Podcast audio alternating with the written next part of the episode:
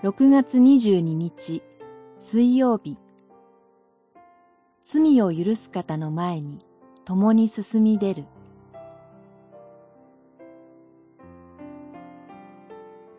ルカによる福音書5章6章。イエスはその人たちの信仰を見て人よあなたの罪は許されたと言われた。5章。二十節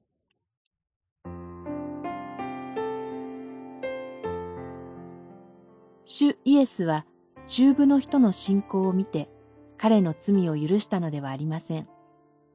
主イエスが見たのは中部の人を寝床ごと吊り下ろした彼を囲む人々の信仰であり、その人々の心でした。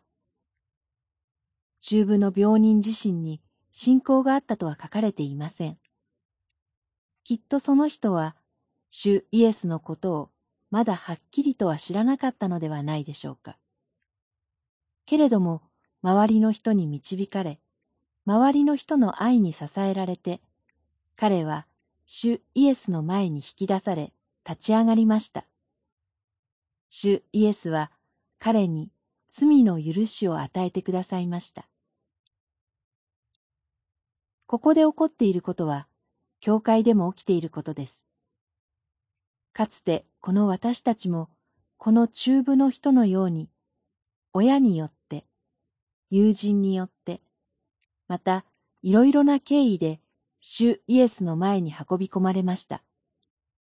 そして教会で主イエスからあなたの罪は許されたと宣言をいただいて許されました。ですから私たち自身も今度は疲れた方、悩みある方をファリサイ派のように批判から入る相手でも、どんな方でも交わりの真ん中に招いて一緒に主イエスの前に出たいと思うのです。